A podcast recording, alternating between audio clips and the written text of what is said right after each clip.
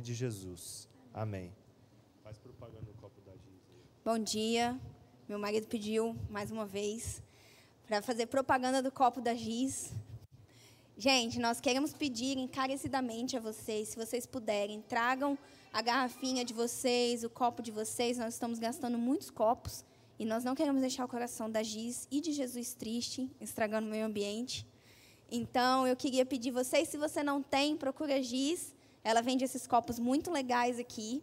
É, que quem, quando era criança, tinha aquele copo que baixava assim? Eu vou denunciar a minha idade agora, mas que tinha aquele copo que quebrava toda vez que a gente baixava com muita força. O da Giz não quebra, porque é de silicone.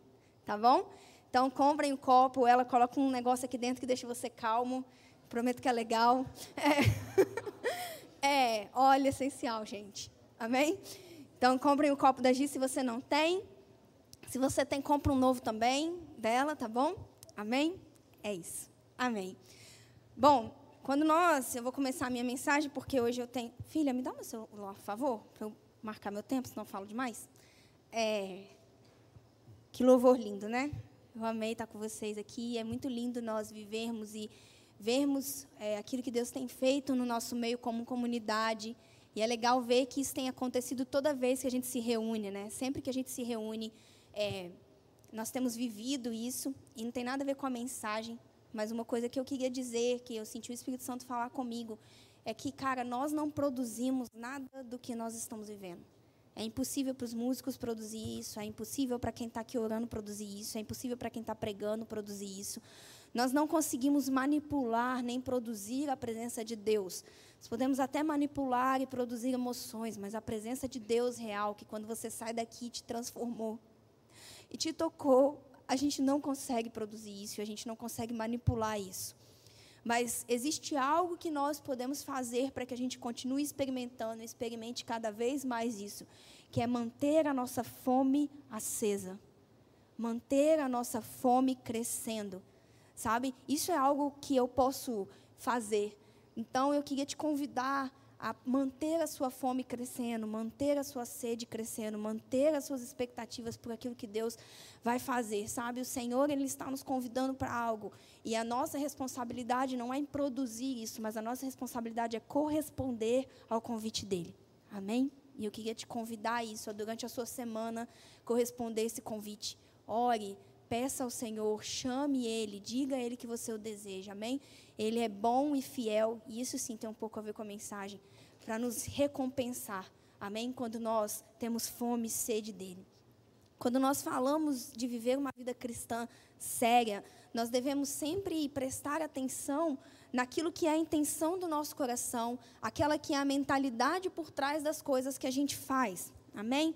Jesus ele foi bem enfático e duro, e eu acho muito engraçado a visão do mundo hoje de Jesus, que é um Jesus hippie assim, sabe? Um Jesus paz e amor. Não, Jesus ama todo mundo. Pode ficar tranquilo. Tudo que você faz, ele ele acha lindo. Você é tudo para ele. Amém. Ele te ama, você é tudo para ele, mas Jesus é tudo menos um Jesus paz e amor. Jesus ele foi extremamente enfático e talvez se algum de nós conversássemos com Jesus hoje, a gente achar ele bem grosso, inclusive, bem rude, porque ele foi bem enfático quando ele combateu esse tipo de coisa, quando em vários momentos ele confrontou a diferença entre a ação externa e a motivação interna daquelas pessoas que pareciam muito piedosas, muito crentes, mas tinham um coração contaminado. E Jesus, ele não rodeou para falar com essas pessoas, ele não mediu as palavras, ele não pensou se aquela pessoa ia ser ofendida, ele simplesmente disse e confrontou. E isso vai de encontro, às vezes, com essa imagem que nós temos de um Jesus calmo, tranquilo, que nunca fala nada que ofende ninguém. Gente, Jesus, ele morreu e foi preso muito por causa das coisas que ele falava que eram extremamente ofensivas. Então, Jesus ele foi muito enfático nisso.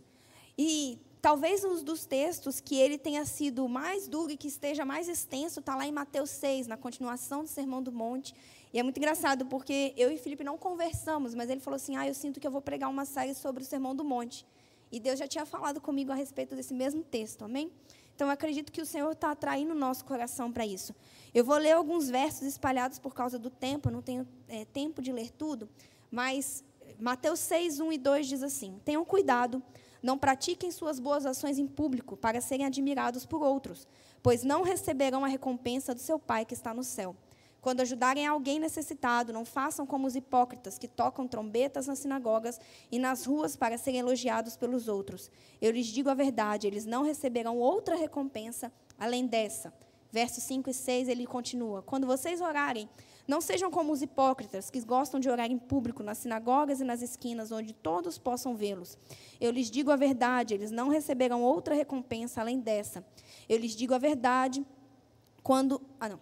Mas quando orarem, cada um vá para o seu quarto, feche a porta e ore a seu pai em segredo. Então o seu pai, que observa em segredo, os recompensará. Verso 16 e 17. Quando jejuarem, não façam como os hipócritas, que se esforçam para parecer tristes e desarrumados, a fim de que as pessoas percebam que estão jejuando. Eu lhes digo a verdade, eles não receberão outra recompensa além dessa. Mas quando jejuarem, penteiem o cabelo e lavem o rosto. Desse modo, ninguém notará que estão jejuando, exceto o seu pai, que sabe o que vocês fazem em segredo. E o seu pai, que observa em segredo, os recompensará. É fácil para a gente, talvez na nossa natureza humana, o nosso coração que procura por caminhos mais fáceis, vão rapidinho nesse texto e tiram dali uma lista da maneira correta de fazer as coisas. Ah, então eu tenho que orar no meu quarto de porta fechada. Ah, então quando eu jejuar, eu não posso falar nada para ninguém. Eu vivi uma época que às vezes eu jejuava e a pessoa me oferecia um negócio, eu não, não quero. Ah, não, a pessoa insistia. E eu ficava, não posso falar que estou jejuando, porque senão Jesus vai ficar triste. Então a gente tira uma lista da forma correta quando a gente tem que, que agir. Mas Mateus 6 não está falando necessariamente de atitudes, mas está falando de apetites. O que, que você deseja com aquilo que você faz? Jesus ele não está confrontando necessariamente só uma ação, mas ele está confrontando uma motivação. Durante todo esse capítulo, ele vai discorrer sobre como nós devemos agir, mas sempre apontando para a recompensa esperada e para a recompensa recebida. Deus ele está quase sempre, gente, mais interessado no porquê nós fazemos algo do que no resultado daquilo que nós fazemos. No coração com o qual nós fazemos algo, do que necessariamente com o resultado. Enquanto a gente está muito preocupado com o resultado. Quem aqui já recebeu uma palavra profética e falou assim: não, não, errou, irmão. Era para o irmão do lado. Isso aí é muito para mim, é grande demais para mim. Eu nunca vou conseguir fazer isso. E Deus ele está bem pouco preocupado com o resultado, porque a verdade é que ninguém consegue fazer nada sem Deus. Mas Ele está muito preocupado com o coração que, ao ouvir uma palavra profética, age em fé e obediência. Muito mais com o resultado disso, porque o resultado quem garante é Ele, é a graça dele. Sabe, irmão, quando você diz assim, eu não posso fazer isso, você não está sendo humilde. Você está sendo sem fé. Humildade é outra coisa. Você não está crendo que Deus pode fazer aquilo que Ele disse que Ele faria, se apenas você dispor o seu coração e dispor a sua vida para aquilo. E eu estou falando isso para mim, porque eu várias vezes duvidei e duvido quando Deus fala algumas coisas.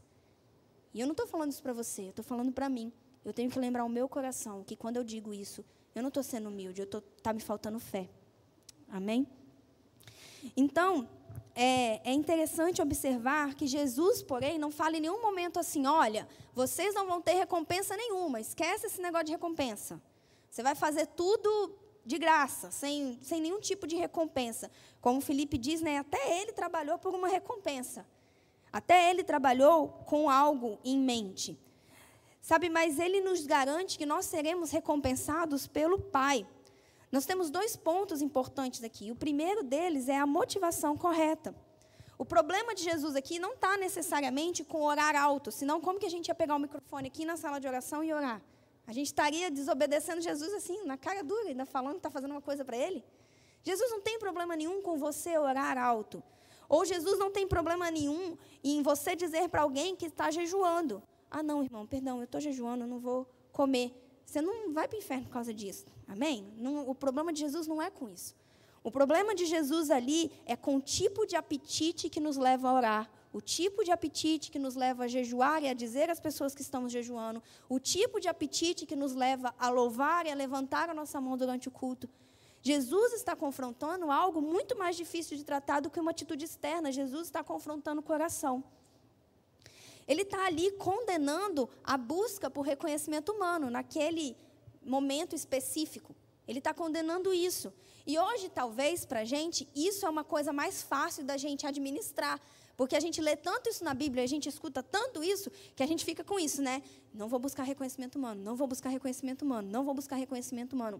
Mas, gente, tem tantas outras coisas, tantos outros motivos errados pelos quais nós podemos fazer coisas aparentemente espirituais. Nós precisamos deixar o Espírito sondar o nosso coração. Deus, ele não está nos dando um protocolo de atitudes ali. Ele, mas Jesus ele está deixando claro que Deus vai nos recompensar de acordo com o nosso apetite. Deus é bom o suficiente para te recompensar de acordo com o seu apetite. Você ora para que as pessoas achem que você é mais legal? As pessoas vão achar você mais legal. Mas isso é tudo que você vai ter. É isso que Jesus está dizendo. Ele está dizendo: olha, você jejua para as pessoas acharem que você é um super crente Cara, todo mundo vai achar que você é um super crente. E é só isso que você vai ter. Eu vou te recompensar de acordo com o seu apetite, de acordo com aquilo que você espera.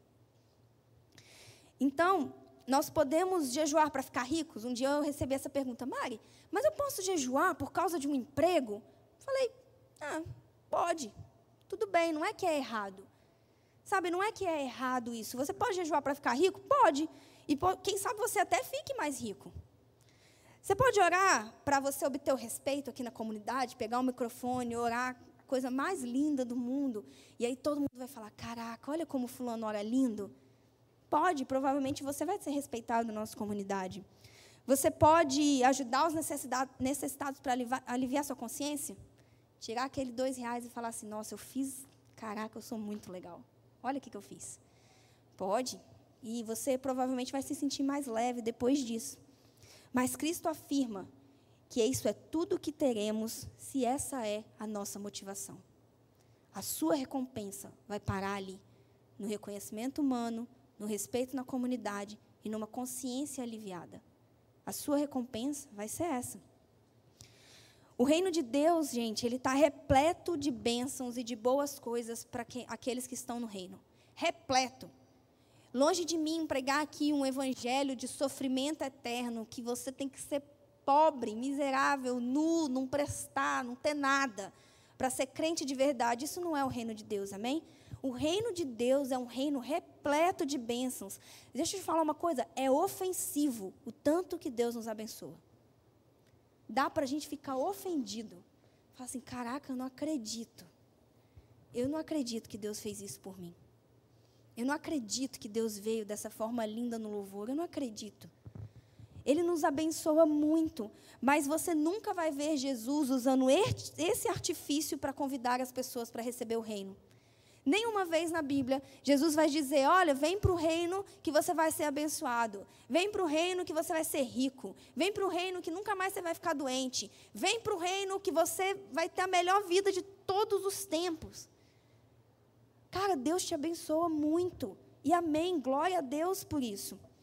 Mas não há mal em desejar essas bênçãos. Deus não quer nos ver sofrendo. Mas quando nós utilizamos de devoção para alcançarmos algo que Deus deu livremente por amor, nós estamos deturpando a ordem do reino de Deus.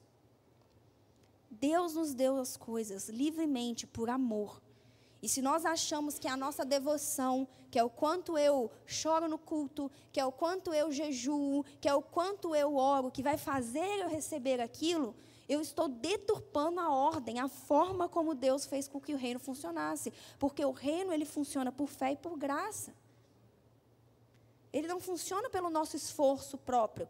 Quer dizer que nós vamos ficar parados, ah, tá bom, então nunca mais vou orar. Deus vai me abençoar? A gente vai entender um pouco mais disso. Amém? A motivação ela é importante porque, como a própria palavra diz, é do nosso coração que fluem as fontes de vida. É ali que fluem as fontes de vida. E nós podemos sim ser facilmente seduzidos pelas recompensas palpáveis dessa terra, por fama, por dinheiro, por reputação, por prazer. Mas nós temos que lembrar sempre: é por elas também, é de acordo com elas também que eu vou ser recompensado. Mas então, qual que é a recompensa que deve motivar o nosso coração? O que, que deve nos motivar a orar, a jejuar, a ter uma vida de devoção, a amar o Senhor acima de todas as coisas, a caminhar com Ele de forma fiel. Davi, o homem segundo o coração de Deus, ele entendeu bem isso. Salmos 27, 4, acho que todo mundo da base sabe esse salmo de cor, mais que Salmos 23, acho que a gente sabe esse. Diz assim: A única coisa que peço ao Senhor, o meu maior desejo, é morar na casa do Senhor todos os dias da minha vida, para contemplar a beleza do Senhor e meditar em seu templo. Como a gente ontem a gente estava brincando, né? Senhor, não era literal, porque ontem a gente passou o dia inteiro na igreja. Sexta, acho que a gente estava aqui também. E todo dia a gente estava aqui e falou, Senhor, não precisava ser, assim, não precisava morar aqui. Amém? Mas esse é o salmo da nossa comunidade. Nós falamos muitas vezes dele aqui, porque Davi, ele foi um homem que viveu por uma coisa só, a presença de Deus. E é engraçado, porque Davi foi um homem que teve muitas outras coisas. Ele viveu por uma só. Mas mesmo em face das riquezas, da fama, dos prazeres, das vitórias, o coração de Davi, ele sempre foi tenro para presença de Deus, sempre foi sedento pela presença de Deus. Estava tudo bem, Davi queria a presença de Deus. Estava tudo ruim, Davi queria a presença de Deus. Ele era rei, ele queria a presença de Deus. Ele era um menino pastoreando ovelhas, ele queria a presença de Deus. Ele venceu 10 mil, ele queria a presença de Deus. Ele perdeu para 10 mil, ele queria a presença de Deus. Nada abalava esse desejo constante do coração de Davi. Por mais que Deus desse a ele todas as riquezas do mundo, e por mais que ele enfrentasse as mais duras provações da terra, nada abalava a motivação do coração de Davi. Uma coisa eu peço ao Senhor: que eu possa habitar em Sua presença. Inclusive, quando Davi está é, escrevendo esse salmo, é engraçado porque a gente acha ele lindo, mas ele está passando um perrengue, irmãos. Terrível. Terrível. E no meio das provações, Davi diz: Olha, nada mais me importa. Davi não diz, Senhor, eu quero me livrar disso daqui, me tira daqui. Ele diz, uma coisa eu peço ao Senhor, e esse é o meu maior desejo. Se nós não vivemos por uma coisa apenas, tudo em nossa vida se torna um artifício que vai tentar disfarçar a falta do que realmente importa, a devoção singular ao Senhor. Se o nosso coração não é um coração como o de Davi, em que apenas uma coisa importa, tudo mais que você adicionar na sua vida, cada riqueza, cada amigo, cada coisa que você for adicionando na sua vida, cada sucesso profissional, cada elogio, eles são só um monte de penduricalhos que está tentando disfarçar a falta do que realmente importa. Um coração entregue ao Senhor, completamente devoto a Ele, buscando Ele por causa dele. Como os que amam a Cristo, a nossa recompensa esperada deve ser o próprio Cristo. Cristo é a maior recompensa que nós podemos ter. A presença de Deus é a coisa mais importante que nós podemos obter. O Senhor é o nosso maior tesouro. Por que, que a gente ora aqui por milagres, prodígios e maravilhas? Porque nós desejamos ver o Cristo revelado. Por que, que nós é, jejuamos porque nós desejamos receber o noivo. Porque nos recolhemos ao nosso lugar secreto? Porque desejamos estar mais perto de Deus? Por que, que nós obedecemos? Porque queremos ser mais parecidos com Jesus? Por que, que nós louvamos? Porque a nossa alma tem sede do Deus vivo. Cristo é a nossa recompensa. Ele é o nosso maior galardão. Ele é a coisa mais preciosa que Deus pode nos dar. Eu não estou dizendo aqui que nós não teremos outras recompensas, amém? Nós teremos. Deus, Ele é bom demais, gente. Você pode passar o resto da sua vida dizendo Deus é bom, Deus é bom, Deus é bom. Nós nunca alcançaremos um entendimento completo do tamanho da bondade de Deus. Deus é muito bom. Ele é muito bom. Ele é bom além do que nós podemos imaginar. E ele nos promete sim outras recompensas. A Bíblia ela está repleta de textos que nos encorajam a buscar recompensas nos céus, nos promete um tesouro eterno, nos garante que Deus é galardoador daqueles que o amam. A própria palavra diz isso. Mas todas as maravilhas da eternidade e do reino eterno, elas são uma consequência de nós termos o nosso rei conosco. Tudo isso é secundário. Tudo isso é secundário. A presença de Jesus. Tudo isso é secundário à presença de Deus. É a presença real e total de Deus que nos garante que todas as que nos garante todas as coisas que nós vamos experimentar na era vindoura e agora. Isso deveria alinhar o nosso coração para buscar a Ele primeiro, tendo nele a nossa soberana herança.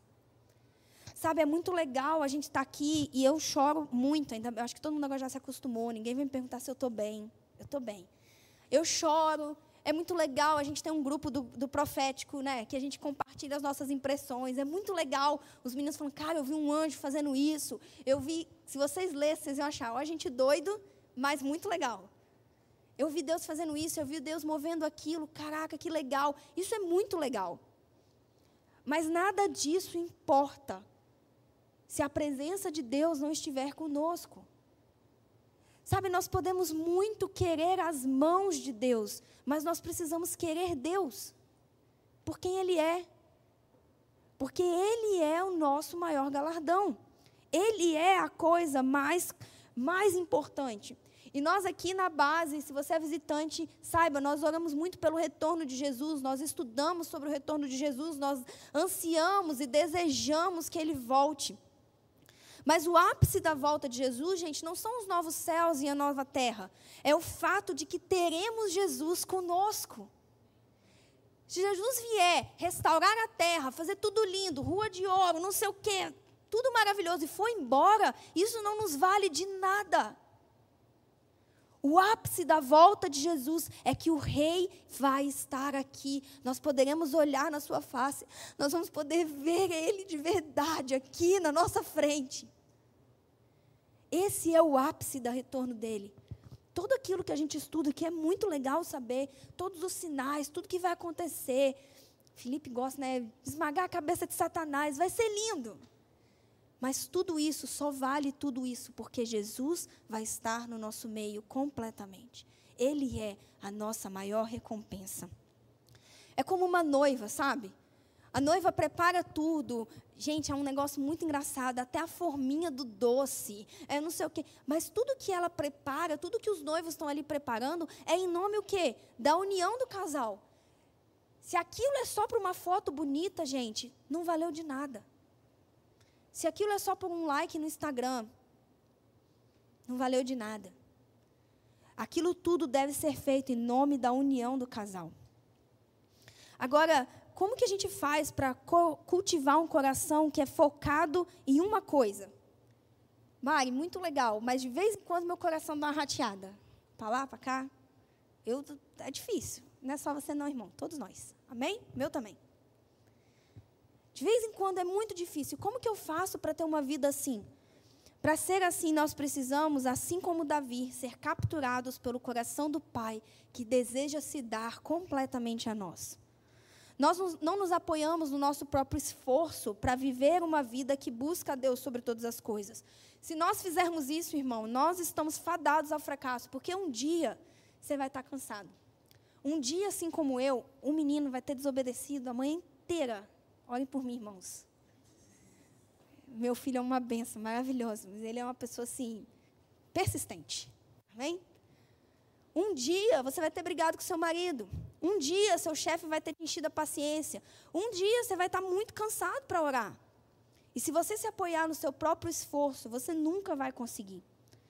Deus, como um bom pai, ele é o maior interessado e uma coisa que eu aprendi, que mudou a minha vida, é que Deus é o iniciador de toda e qualquer conversa que nós temos. Ele inicia esse tipo de relacionamento, ele deseja esse tipo de relacionamento. E graças a ele por isso, porque se não fosse isso, nós não conseguiríamos. Deus é o iniciador de todas as conversas que nós temos, de toda vez que eu entro no meu quarto para orar, de toda vez que eu faço algo de acordo com a palavra. É o próprio Deus que me faz fazer isso, que me dá graça para isso. Jesus ele vai nos contar uma história para mostrar qual é o coração e o caráter de um pai, de, do bom pai. Lá em Lucas 15, a partir do verso 11, está uma das parábolas que eu mais gosto. Vamos ler. Jesus continuou: Um homem tinha dois filhos. O filho mais jovem disse ao pai: Eu quero a minha parte da herança. E o pai dividiu os seus bens entre os filhos. Alguns dias depois, o filho mais jovem arrumou suas coisas e se mudou para uma terra distante, onde desperdiçou tudo o que tinha para viver de forma desregrada. quando seu dinheiro acabou. Uma grande fome se espalhou pela terra e ele começou a passar necessidade. Convenceu um fazendeiro da região a empregá-lo e esse homem o mandou a seus campos para cuidar dos porcos. Embora quisesse saciar a fome com as vagens dadas aos porcos, ninguém lhe dava coisa alguma.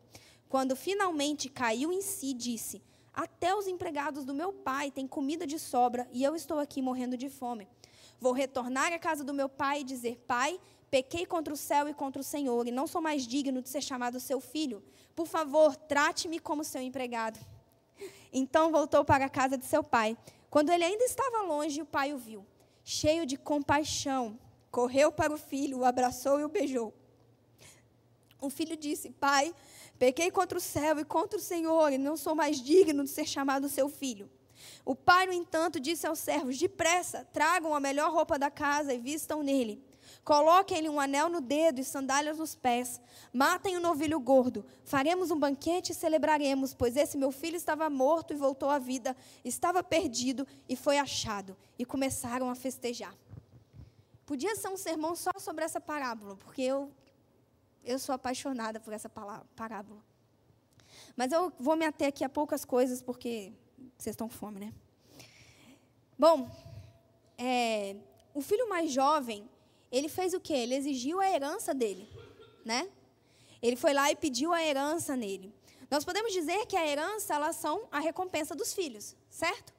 Elas são algo que é direito dos filhos. Meu marido trabalha com isso. Ele me falou, eu não sabia disso, que o pai não pode dizer assim, eu não quero dar, eu vou dar para outra coisa. Não, metade tem que ser dos filhos, é por lei. É isso, amor, tá certo? Então, é um direito que os filhos têm daquilo que pertence ao pai. E o filho mais jovem, ele foi e buscou a recompensa que ele desejava. O apetite dele em relação ao pai era pelas coisas que o pai podia dar, as bênçãos que o pai podia dar. E ele foi atrás disso, naquilo que no ver dele era dele por direito. Mas o problema é que esse filho ignorou dentro do coração dele que a porção mais importante que ele poderia receber do pai era o abraço e o amor, era a presença daquele pai. Em nome das coisas que ele, o pai podia dar a ele, em nome das recompensas que ele podia tocar, ele foi viver muito, muito longe do pai. Ele abriu mão daquilo que era mais importante, daquilo que era mais precioso que o pai podia dar a ele, que era a presença dele. Mas é interessante observar que, ao menor sinal da sua volta, o pai corresponde à busca do filho e restaura primeiro a coisa mais importante, a conexão e a intimidade entre eles. Irmãos, eu viajo a minha mente ao fantástico mundo de Bob, se você é velho o suficiente para entender a referência.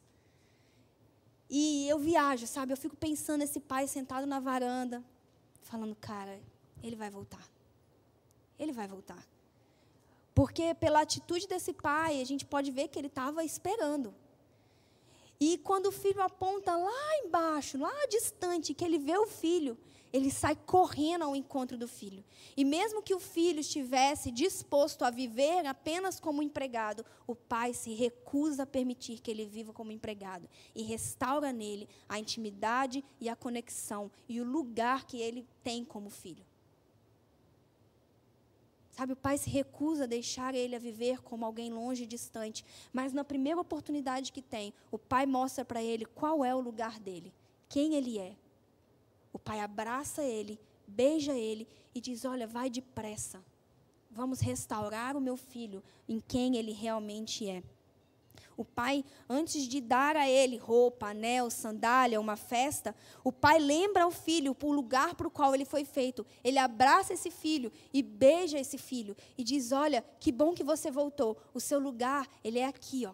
É na minha presença. Deus, ele é o pai nessa história. Ele deseja se dar a nós por completo. Ele deseja que nós o conheçamos. Eu não sei você, mas é, é, é difícil para mim às vezes olhar e falar, cara, Deus, o Deus do universo, Deus criador, o que é o rei do universo, que comanda todas as coisas, ele não precisa de mim para absolutamente nada, mas ele deseja se dar a mim.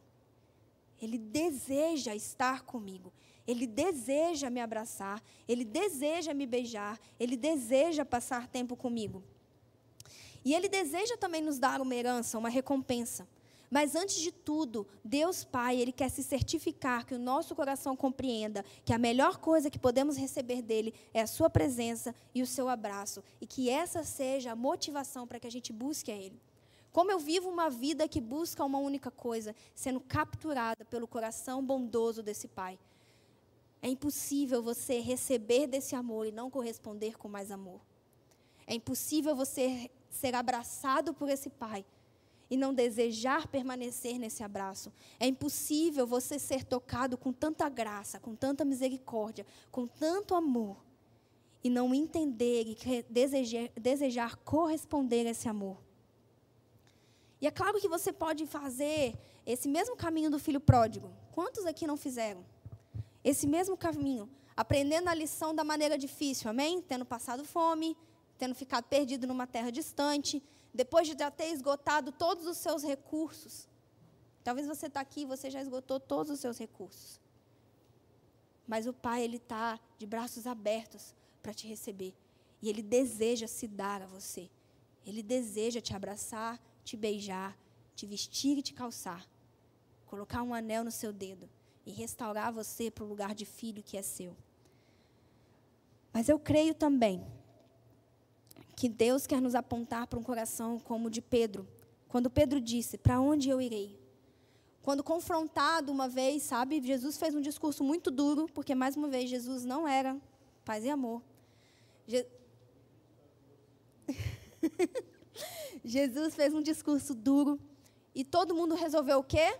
Ah, não, isso aí ele pegou um pouco pesado demais e foi embora. E aí Jesus vira para os doze Aí você acha que Jesus fala assim: não, gente, olha, não foi bem isso que eu quis dizer.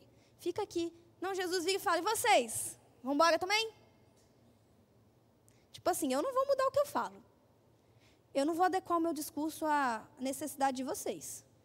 Vocês vão embora? E aí Pedro olha para Jesus e diz: Para onde eu irei? Só tu tens as palavras de vida eterna. Pedro não tinha perdido tudo, gente. Pedro ainda tinha uma casa. Pedro ainda sabia pescar. Pedro ainda tinha uma esposa. Pedro ainda tinha para onde voltar. Mas, mesmo em face de todas as coisas que ele podia possuir nessa terra, Pedro abriu mão de tudo para andar ao lado do Filho de Deus. Esse é o tipo de coração que o Senhor busca, que o Senhor quer que a gente tenha. Ou então, como o coração de Maria, quando derramou o perfume aos pés de Jesus. Eu amo a história de Maria, eu sou apaixonada e muitas vezes nas minhas orações eu digo para Deus: Deus, só me deixa ser essa menina aos teus pés. Eu não, eu não quero mais nada. Só me deixa ser essa menina aos teus pés. E quando Maria derramou ali pés, o perfume nos pés de Jesus e quebrou o vaso, ela estava abrindo mão de algo que era bom, de algo que era seu. E os estudiosos dizem que provavelmente era, na verdade, uma herança que ela tinha recebido. E Maria estava abrindo mão mais do que de dinheiro apenas, porque é, eu vi esses dias que valia mais ou menos um ano de salário. Então era muito. Mas Maria estava abrindo mão de segurança, porque aquilo provavelmente era o dote dela. E naquela época, o casamento era a segurança de uma mulher. Era a segurança de que ela seria cuidada. Era a segurança de que ela seria protegida. Maria estava abrindo mão não só de dinheiro, não só de uma herança. Maria estava abrindo mão de depender de uma segurança que alguém podia prover para ela. Ela desperdiçou tudo isso aos pés de Jesus. Mesmo podendo ficar com aquilo. Mesmo podendo dizer, olha, Jesus, eu gosto muito de você, mas deixa eu garantir meu futuro aqui, né? Vai que você não faz o que você disse que ia fazer. Maria abriu mão de tudo para estar com Jesus, porque Maria entendeu que a maior recompensa que ela podia ter não era um casamento, não era uma herança, mas era o próprio Cristo. Ela entendeu que valia a pena abrir mão de todas as coisas aos pés dele. Sabe, Aqueles que, mesmo em face das recompensas dessa terra, fama, dinheiro, reconhecimento, preferem os braços do Pai, receberão na eternidade o tesouro verdadeiro. Jesus está nos convidando a um coração como o do homem, que vendeu todas as coisas para poder possuir o campo mais valioso. Como alguém que achou a pedra mais preciosa, achou a pérola mais preciosa e que entende que a maior recompensa que pode ter é o próprio Cristo. Cristo é o nosso galardão, o nosso maior galardão. E o Senhor nos convida a isso, e nós podemos viver isso de duas maneiras. Ou como filho pródigo, quando realmente já não tem mais opção. Tipo, ele não tinha mais nada. O que, que ele podia fazer? Ele podia correr para os braços do Pai. E amém, glória a Deus. Ele correu. Ou nós podemos ser como Pedro e como Maria, que mesmo podendo possuir todas as coisas, escolhem uma coisa apenas: a presença de Jesus. Quem, mesmo ainda não podendo ver completamente, continua a buscar a face de Deus, será presenteado com a companhia eterna do Filho. Porque o nosso desejo ardente agora constrói um lugar de intimidade perpétua. Nós sabemos, querido, que hoje nós não veremos Deus completamente, amém? Nós temos relances da glória dele, como nós tivemos hoje aqui no louvor, como nós temos no nosso quarto de oração. Mas se você, mesmo sabendo, cara, eu não vou ter tudo, mas eu posso ter um pouco, eu vou abrir mão de tudo para ter esse pouco, você vai ser presenteado na eternidade com a comunhão eterna com o Filho de Deus. Se mesmo não podendo tê-lo de maneira completa agora, abrimos mão de tudo e qualquer coisa por um simples relance, nós seremos surpreendidos com anos e anos sem fim de comunhão. Se o seu apetite, se o seu desejo, se a sua recompensa é o Cristo, uma coisa você pode ter certeza: você será recompensado de acordo com o seu apetite. Agora e na eternidade. Como nós fazemos para viver todas as palavras que nós temos recebido como igreja, de um mover sobrenatural, de mais de Deus, de ir profundo em Deus. Sabe, nós não fazemos isso tocando os acordes corretos, escolhendo a música certa, orando as palavras certas. Nós vivemos isso quando nós cultivamos em nós fome e sede por Deus. Não pelo arrepio que temos na presença dEle, não pelo milagre que Ele pode fazer na nossa vida, não pelos anjos que nós vamos ver, mas porque desejamos Jesus. E enquanto nosso coração arde aqui por Jesus, nós temos também a completa convicção de que na eternidade nós experimentaremos Ele. A nossa fome agora cria para nós um lugar de intimidade eterna. Sabe, se o seu apetite agora não é abalado pelas paixões dessa época, ou não é abalado pelos presentes que Deus te dá agora, sabe, se isso não destrói o desejo por uma coisa, não seduz o seu coração, não ludibriam a sua afeição por Deus, essa pequena agonia que nós temos agora de não tê-lo completamente, será satisfeita na presença sem fim.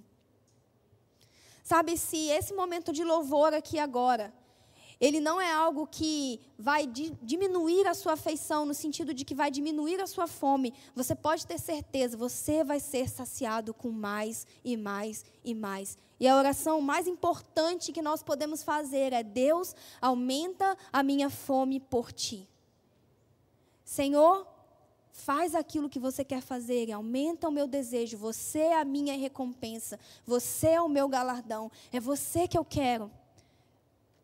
Deus, eu não me importo se eu vou ver um anjo, se eu não vou ver um anjo, se eu vou me arrepiar, se eu vou chorar ou se eu não. Eu só quero ter uma certeza: você está aqui. E eu estou construindo um lugar de habitação eterna com o Senhor. A nossa fome agora molda a nossa vida na eternidade. A forma e o afinco com o qual você busca o Senhor aqui, Ele te dá duas coisas. Ele te dá a presença agora e Ele constrói também para você um lugar eterno com Deus as nossas recompensas, quando elas são escolhidas da maneira correta, com o apetite correto, elas serão saciadas, amém? Deus é bom e fiel para isso. A persistência na busca por aquilo que é o mais importante agora molda o nosso coração para o lugar de unidade perpétua. Se nós queremos Deus agora, enquanto Ele pode nos dar tantas outras coisas, certamente Ele nos dará um banquete, banquete de delícias na eternidade. Nesse momento, nós podemos desejar tantas coisas e nós podemos ter tantas coisas. Mas nós temos uma oportunidade única, irmãos, que nós não teremos na eternidade: desejar Deus apesar de poder ter outras coisas. Na eternidade, não vai dar, gente, porque Ele vai estar lá. E aí você só vai querer Ele mesmo. Mas você tem a oportunidade de dar ao Senhor agora um sacrifício que você não vai poder dar na eternidade, que é o sacrifício das coisas que eu posso ter e que podem me agradar um pouco para ter você, para ter Deus, para ter Jesus. Nós temos uma oportunidade única de existir de tudo mais por Ele. E assim nós temos um coração que é moldado para viver uma vida eterna ao lado dele. Se nós não desejamos Jesus ardentemente agora, por que desejaríamos passar a vida eterna com ele? Se o nosso coração agora se distrai, por que eu ia querer fitar ele eternamente? Nós estamos construindo agora um coração capaz de passar a eternidade com ele. Nós estamos construindo agora o tipo de fome que vai alimentar a nossa vida eterna. Nós estamos construindo agora um lugar eterno para habitar com Ele. Quando a fama, quando os prazeres desse mundo não seduzem o nosso coração, não nos tiram o foco de uma coisa apenas, nós sabemos que estamos sendo moldados. Nós sabemos que seremos recompensados com relances de glória e estamos construindo também uma morada eterna com Ele. Sabe, nesse momento, você tem uma oportunidade. Recusar os prazeres dessa terra para estar com Jesus é uma oportunidade, é um privilégio. É poder dizer a Ele de coração sincero: nada mais me importa além de Ti. Quer dizer que você não vai ter mais nada? Não. Mas quer dizer que nenhuma dessas coisas vai te ter mais que não vai haver fama, não vai haver aprovação de homens, não vai haver dinheiro, não vai haver nada que captura o seu coração mais do que o Pai. Do que um coração de um pai que quer se dar por completo para você, por você agora e para você agora. Eu queria convidar você a fechar os teus olhos. E nós aprendemos a respeito daquilo que é importante, daquilo que deve ser a nossa recompensa eterna. Mas uma parte importante dessa mensagem é entender que você, para fazer isso, você precisa ser capturado pelo coração do Pai. E eu queria que a gente entrasse num exercício agora. E eu queria que você se imaginasse agora como esse filho, voltando para casa. E no caminho de casa você está ensaiando o discurso correto. As palavras certinhas para dizer para o pai para ele te aceitar. Que, que eu preciso dizer para ele, para ele me perdoar, me desculpar e me aceitar como servo? E de repente, você consegue ver a sua casa. E lá na casa está o pai.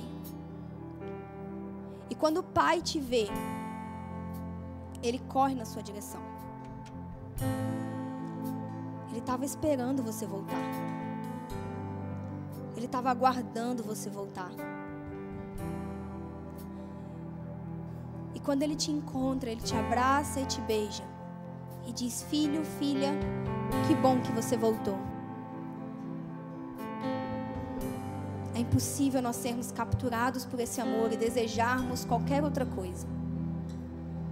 É impossível sermos encontrados por essa graça e acharmos que a nossa recompensa está em mais dinheiro, em mais reconhecimento, em mais tapinhas nas costas, em mais um carro, em mais uma casa, em mais um título.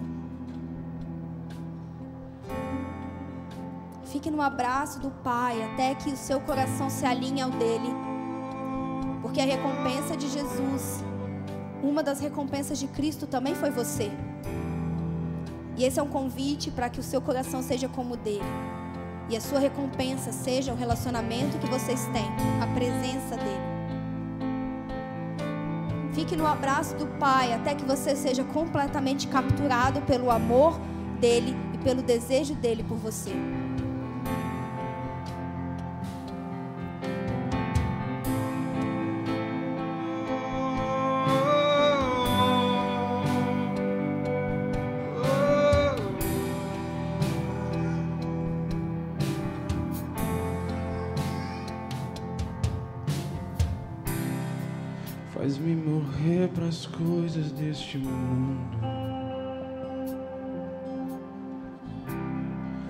Faz-me esquecer das coisas que me afastam de você.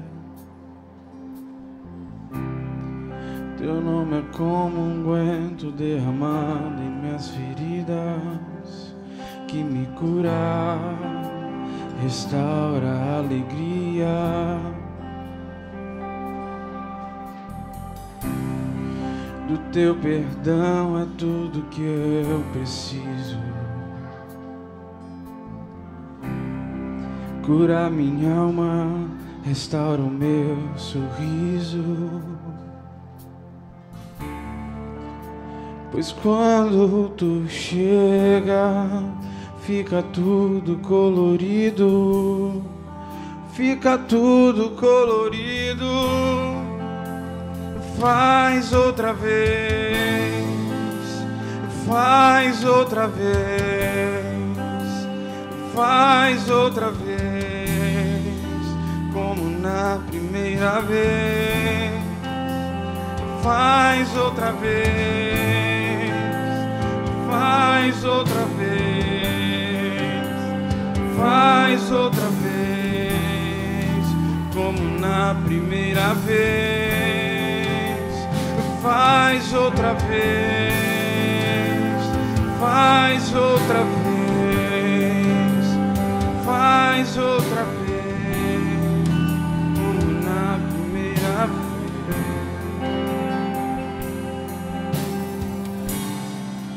Surpreenda-me de novo, Rei dos Reis, como na primeira vez.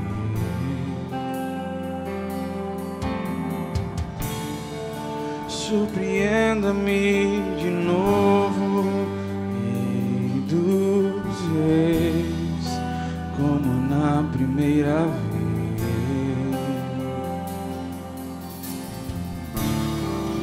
Surpreenda-me de novo, Rei dos Reis, como na primeira vez.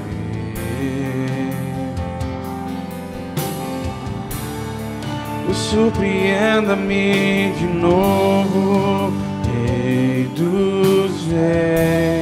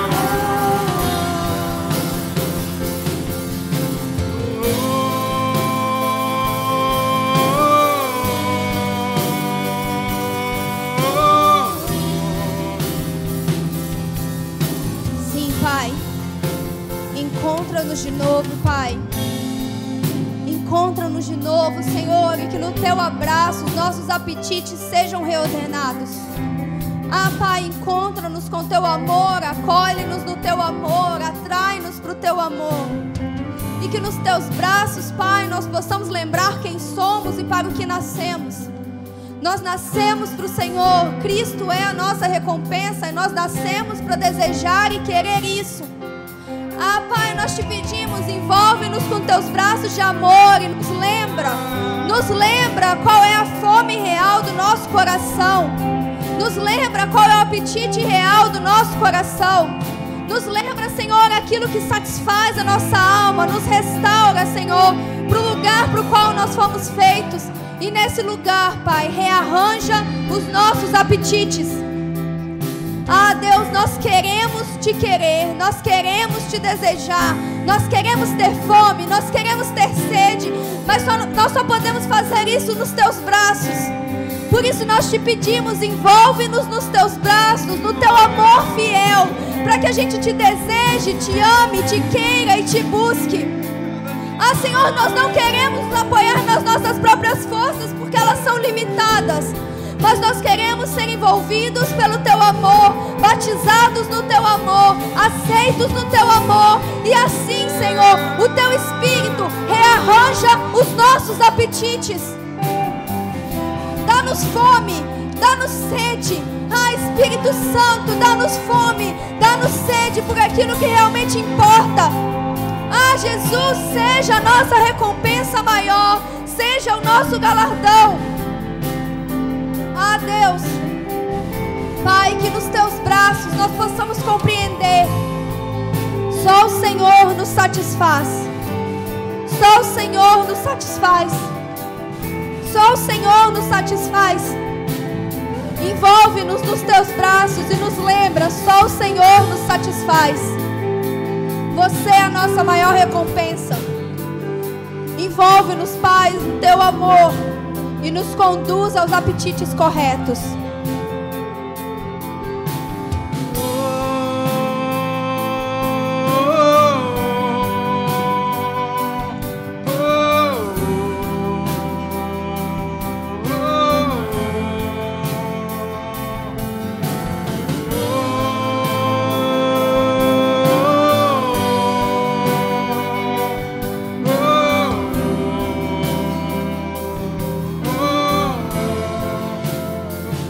Faz outra vez, faz outra vez, faz outra vez.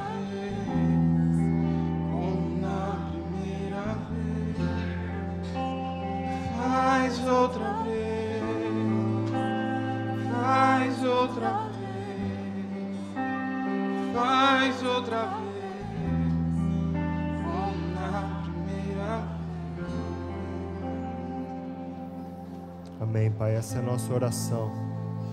Mas outra vez e outra vez e outra vez, renova as nossas afeições por Ti. Renova o nosso amor por Ti, o nosso desejo. Que o fogo arda continuamente no altar, dia e noite, noite e dia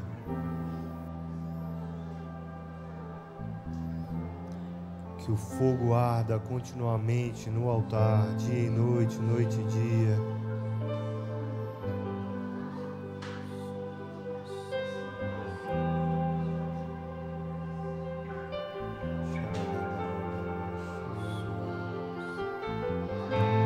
Acende, Pai, em nós a chama do amor. Que o altar dos nossos corações esteja aceso para Ti, Pai.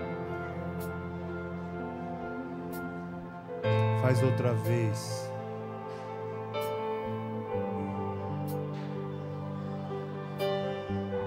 Faz outra vez, Pai. Aviva, Senhor, a tua obra em meio ao teu povo. Ó, oh, se fendesses os céus,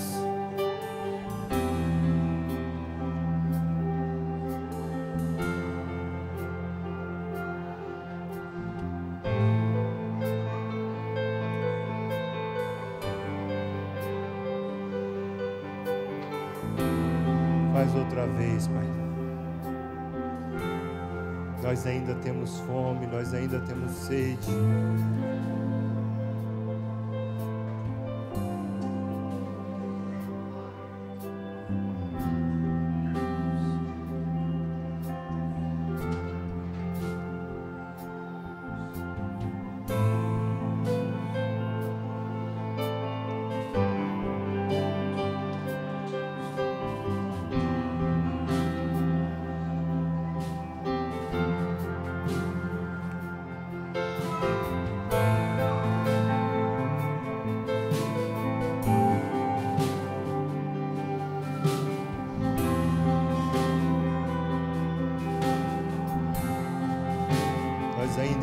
Aqui, Pai.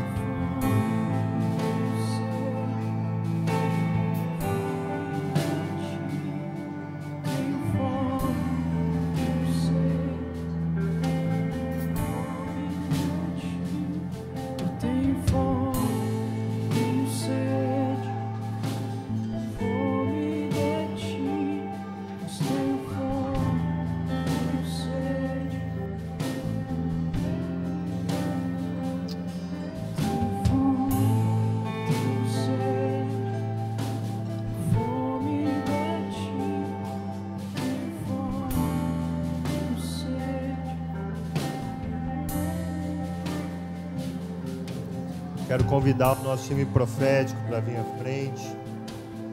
Se você quer receber uma oração por qualquer coisa, nós queremos orar por vocês. Esse é o mandato da nossa casa. Que Deus nos leve em paz para os nossos lares, que Deus faça resplan- resplandecer sobre nós a tua luz, que Ele renove a cada manhã a sua misericórdia os seus olhos, como chamas de fogo, incendeiem o nosso coração e queime todos os nossos outros amores, até que a gente possa olhar somente para Ele. Que você tenha uma semana em chamas por Ele, apaixonado, rendido aos seus pés. Que Ele possa proteger o seu lar, trazer provisão para sua casa. Que você possa prosperar em tudo que você colocar as suas mãos e que a glória dele se manifeste aonde você estiver. Essa é a nossa oração, Pai. No nome santo e poderoso de Jesus. Leva-nos em paz. Guarda as nossas famílias. Abençoa os nossos lares, Pai. Em nome de Jesus. Amém. Deus abençoe. Até terça-feira nas ICs. Quinta-feira na sala de oração. E assim sucessivamente.